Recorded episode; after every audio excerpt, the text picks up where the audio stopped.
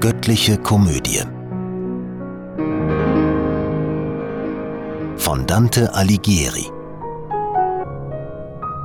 Heute gelesen von Herbert Schäfer Hölle 33. Gesang Es hob der Sünder von der grausen Speise den Mund empor und wischt ihn an den Haaren des angefressenen Hinterschädels ab. Dann fing er an. Wut und Verzweiflung schwellen, schon wenn ich's schweigend denke, mir das Herz. Nun soll ich gar mit Worten daran rühren. Wenn meine Rede aber dem Verräter, an dem ich nage, Schande fruchten kann, merk auf, wie Worte unter Tränen fließen. Ich weiß nicht, wer du bist, noch welchen Weges du hier herabkamst, aber Florentina lässt deine Sprache mich vermuten, bist du. Ich war Graf Ugolino, musst du wissen, und dieser hier der Erzbischof Ruggieri. Nun hör, weshalb ich ihm so nahe bin. Wie er mit seinen Ränken mich umgarnte, mich, den Vertrauenden, gefangen nahm und nachher töten ließ, weiß jedermann. Wie grauenvoll mein Tod gewesen ist, das hat dir aber keiner noch erzählt. Das hör und sieh, was er mir angetan. Es heißt der Turm durch mich der Hungerturm, und mancher muss sich noch darin verzehren. Dort hatte durch ein enges Mauerloch der volle Mond sich mir schon oft gezeigt, als mir in einer Nacht im bösen Traum plötzlich der Schleier von den Augen fiel. Ich sah den Bischof hier als Herrn der Jagd, wie er den Wolf und seine Jungen hetzte, zum Berg, der zwischen Pisa liegt und Luca. Mit scharfen, magern, klugen Hunden schickte Gualandi und Sismondi und Langfranchi er in die ersten Reihen seiner Treibjagd. Nach kurzem Laufen fühlten sich die Wölfe, der Vater mit den Kindern, müd, es bissen sich Hundezähne tief in ihre Weichen. Noch eh es tagte, fuhr ich auf und hörte, wie meine Kinder, die ich um mich hatte, im Schlafe wimmerten und Brot verlangten. Nun, denke dir die Ahnung meines Herzens. Und wenn dich das nicht rührt, so bist du hart, und wenn du jetzt nicht weinst, so weinst du nie. Sie waren aufgewacht. Es kam die Stunde, da man gewöhnlich uns das Essen brachte, doch jeden hatte schon sein Traum geschreckt. Und drunten, an dem fürchterlichen Turm, hört ich das Tor vernageln. Meinen Kindern sah ich ins Angesicht und sprach kein Wort. Ich weinte nicht. Ich war zu Stein geworden. Sie aber weinten, und mein Ansel Mukio fragt mich, Du schaust so, Vater, was ist dir? Doch keine Träne weint ich, keinen Laut sprach ich an jenem Tag, noch in der Nacht, bis draußen wiederum die Sonne schien. Wie nun ein kleiner Strahl herunterfiel auf unser Stroh, und wie aus vier Gesichtern mein eigen Bild mir in die Augen sah, biss ich in beide Hände mir vor Schmerz. Da glaubten sie, ich bisse mich aus Hunger, und alle vier zumal erhoben sich und riefen Vater, besser wäre uns, wenn du von unserm armen Fleische nähmest. Du hast es uns gegeben, nimm es wieder. Wiedrum beruhigt ich mich ihnen zuliebe. Und noch zwei Tage schwiegen wir zusammen. Was tatst du dich nicht auf, du harter Boden? Und wie wir nun am vierten Tage waren, da wirft sich Gado hin zu meinen Füßen. Mein Vater, sagt er, warum hilfst du nicht? Und stirbt. Und so wie du mich siehst, so sah ich die andern Dreien nacheinander fallen, vom fünften bis zum sechsten Tag. Hernach erblindet ich und kroch und tastete und schrie nach ihnen noch zwei lange Tage. Dann endlich überwand den Schmerz mein Hunger. Nun schwieg er, rollte seine Augen und packte den armen Schädel mit den Zähnen. hart bis er auf den Knochen wie ein Hund. Weh, Pisa, Abscheu du und Schmach der Menschen im schönen Land, wo unsere Sprache klingt. Da deine Nachbarn zögern, dich zu strafen, regt ihr euch Inseln denn, Capraia und Gorgona, und verstopft es Arno Mündung, dass er ersäufe jeglichen Pisaner. Wenn schon die Leute von dem Grafen sagten, er habe deine Burg verraten, Pisa, so durftest du die Kinder ihm nicht foltern, du neues Theben, neu und schuldlos waren die jungen Ugucchione und Brigata, wie die zwei anderen, die mein Lied genannt hat. Wir gingen weiter, andere Menschen lagen, vom rauen Froste eingebettet da, rücklings gestreckt, nicht mehr gebeugt nach unten. Die Träne sperrt der Träne hier den Weg. Im Aug erstarrend staut das Weinen sich und drückt nach innen und vermehrt die Angst. Die ersten Tränen werden hart, und wie ein gläsernes Visier verbauen sie unter den Brauen die ganze Augenhöhle. Zwar hatte mir die Kälte im Gesicht schon jegliches Gefühl ertötet, ähnlich wie eine Schwiele ganz gefühllos wird, doch kam's mir vor, als spürt ich einen Wind. Daher ich frug, Wer fächelt hier? Ist nicht hier unten jeder Hauch erstorben, Meister? Drauf er, Du bist nun bald an Ort und Stelle, wo dir der Augenschein die Antwort gibt und du die Ursache des Wehens schaust. Da rief ein Eisverkrusteter uns an. Ihr schweren Sünderseelen, denen wohl der letzte Platz ist angewiesen worden, nehmt mir vom Angesicht die harten Schalen, dass ich den Jammer, der das Herz bedrängt, ausweine, eh die Träne wieder starr wird. Drauf ich zu ihm, wenn ich dir helfen soll, sag, wer du bist, dann will ich dich befreien, wo nicht, zum tiefsten Eis hinunter müssen. Ich bin, versetzte er, der Bruder Albrech, der mit dem Obst vom Garten Meuchelmord und kriege Datteln hier für meine Feigen. Oh, sagte ich ihm, bist du jetzt schon gestorben? Und er, wie es um meinen Körper droben im Leben steht, entzieht sich meinem Wissen. Es ist der Vorzug unserer Ptolemäer, dass oft die Seele hier sich niederlässt, noch eh den Faden Atropos zerschneidet damit du williger vom Angesicht die glasgewordenen Tränen mir entfernest, tu ich dir kund, sobald der Mensch Verrat, wie ich verübt, wird ihm sein Leib entrissen von einem Teufel, der ihn dann regiert, bis seine irdische Zeit vollendet ist. Die Seele aber stürzt in diesen Schacht, und droben kann hier der Leib noch sichtbar bleiben, indes sein Schatte hier gefriert wie der dort. Du musst's doch wissen, da du frisch herabkommst. Der Brancadoria ist's. Seit vielen Jahren schon steckt er so verschlossen hier im Eis. Ich glaub, sprach ich zu ihm, du willst mich narren. Bis jetzt starb Brancadoria noch nicht. Er isst und trinkt und schläft und kleidet sich.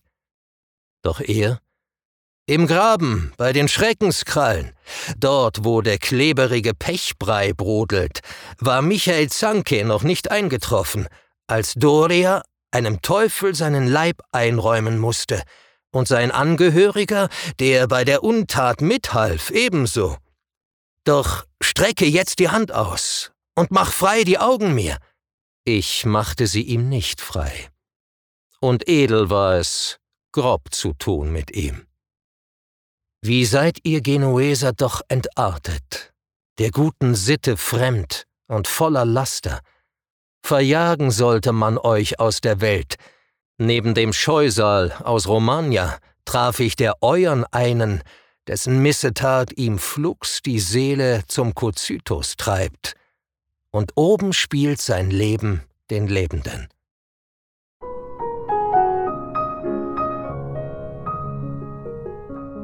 34. Gesang Des Höllenkönigs Banner rücken vor und kommen uns entgegen, darum schau, sagte mein Meister, ob du ihn erkennst. Wie wenn ein dicker Nebel vor uns wallt oder die Nacht heraufgestiegen kommt und ferner eine Windmühle erscheint. Ein ähnliches Gebäu wähnt ich zu sehen. Ich schirmte hinter meinem Führer mich gegen den Wind, kein anderer Schutz war da. Schon kam ich, schaudernd kündet es mein Vers, dorthin, wo ganz verdeckt vom Eis die Schatten nur noch wie Splitterchen im Glas erscheinen, die einen liegend, andere aufgerichtet, den Kopf nach oben oder auch die Sohlen. Ein anderer küsst im Bogen sich die Füße. Als wir so weit vorangekommen waren, dass es dem Führer Zeit schien, das Geschöpf, das einst das Schönste war, mich sehen zu lassen, trat er vor mir beiseit und rief mich an. Hier steht der Diss, sprach er, und hier ist's nötig, dass du mit starkem Mute dich bewaffnest.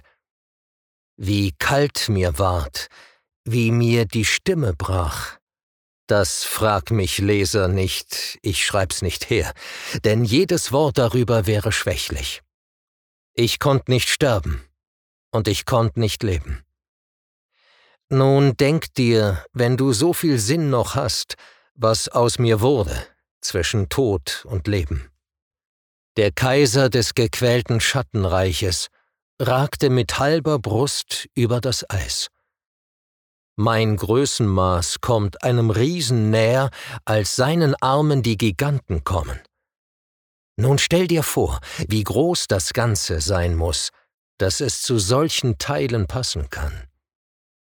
Wenn er so schön war, wie er hässlich jetzt ist, und doch mit Trotz auf seinen Schöpfer blickte, dann freilich ist er allen Leides Urquell. Was war mir das ein großes Wunder, als ich drei Gesichter sah an seinem Kopf.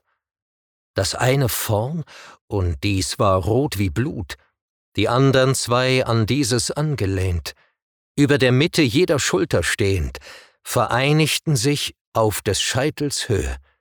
Das rechte Angesicht war weißlich gelblich, das linke negerhaft wie eines Menschen, von dort, wo sich der Nil zu Tale wälzt. Zwei mächtige Flügel ragten unter jedem Gesicht hervor wie eines Riesenvogels. Auf keinem Meer noch sah ich solche Segel. Sie waren nicht befiedert, sondern so wie einer Fledermaus. Er flatterte damit. Drei Winde gingen davon aus, so kalt, dass der Kuzyd zu Eis erstarrte. Er weinte aus sechs Augen, Tränen trieften mit blutigem Speichel von drei Kinnen ihm. In jedem Maul zermalmten seine Zähne, wie man den Flachs bricht, einen Sünder, so dass drei zugleich er auf der Folter hatte. Dem Vordern war der Biss das wenigst Schlimme, gegen die Krallen, die von seinem Rücken manchmal die ganze Haut herunterfetzten. Die schwerste Pein dort oben leidet dieser. Judas Ischariot ist es, sprach mein Meister. Sein Kopf steckt drin, die Beine zappeln außen. Sieh die zwei andern mit dem Kopf nach unten. Der an der schwarzen Fratze baumelnde ist Brutus, schmerzverkrümmt und spricht kein Wort. Der andere, stark gebaut, ist Cassius, die Nacht steigt auf. Es ist Zeit, wir müssen fort, denn alles haben wir nunmehr gesehen. Ich fasst ihn um den Hals, wie er es wünschte, und er, den Augenblick und Ort erhaschend, wo sich die Flügel richtig öffneten, warf klammernd sich an die behaarten Rippen. Von Zotte dann zu Zotte stieg er abwärts, zwischen dem dichten Fell und krustigen Eis und als wir an den Schenkelansatz kamen, wo sich die Hüften ums Gelenk verbreitern, kehrte mein Führer angestrengt und angstvoll dorthin den Kopf, wo erst die Beine waren, und hielt zum Aufstieg jetzt sich fest am Fell, so dass ich dacht, es ging zurück zur Hölle. Lass jetzt nicht los, auf diesen Treppen muss, sprach keuchend wie ein müder Mann mein Führer, von all dem Übel man sich jetzt entfernen. Dann schlüpfte er durch einen Felsenspalt hinaus und setzt mich ab auf dessen Rand und trat gewandten Schrittes neben mich. Ich hob die Augen und erwartete, den Luzifer wie vorhin noch zu sehen, und sah, wie er die Beine hielt nach oben. Wie sehr der Anblick mir zu schaffen machte, kann jedes ungeschulte Hirn sich denken, das den von uns durchschrittenen Punkt nicht kennt. Steh auf, die Reise ist lang, sagte der Meister, der Pfad beschwerlich, und die Sonne steht auf halbem Wege schon zur dritten Stunde. Ein Prunksaal war's gewiss nicht, wo wir standen, war eher wohl ein wilder Höhlengang, unebenen Grunds bei misslicher Beleuchtung. Bevor ich aus dem Abgrund klimme, Meister, sagt ich, nachdem ich aufgestanden war, erkläre mir ein wenig meine Zweifel. Wo ist das Eis jetzt? Und wie kommt's, dass dieser kopfüber steckt und dass so schnell die Sonne vom Abend bis zum Morgen uns umkreist hat. Und er? Du bildest dir noch immer ein, jenseits des Mittelpunkts zu stehen, wo ich mich an das Haar des Weltdurchbohrers hängte. Dort warst du nur, solange es abwärts ging.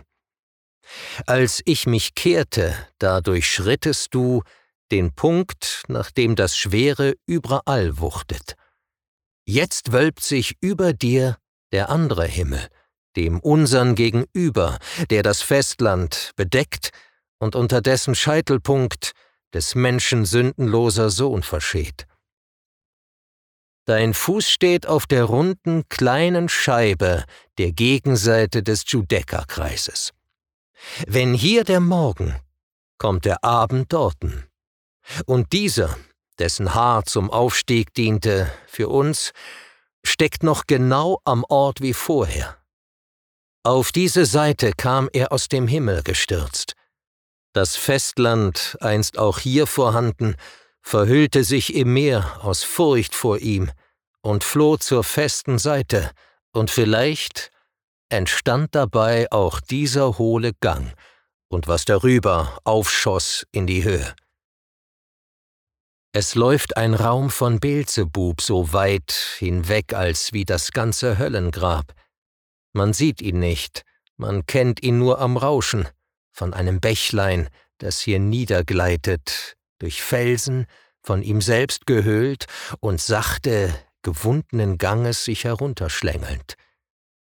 Und diesen unsichtbaren Weg betrat mein Führer jetzt mit mir zurück ins Helle, und ohne Rast und Rücksicht ging es aufwärts. Es stieg als erster Mann und ich als zweiter, so lange, bis ich schöne Zeichen sah, am Himmel hoch, durch eine runde Öffnung.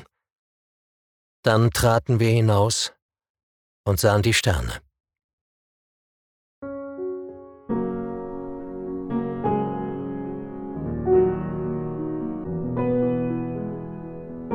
Diese Hörreihe unterstützt die Initiative Solidarität stimmt e.V. Kollegial produziert von Sprecherinnen und Sprechern und 48 Hearts Productions.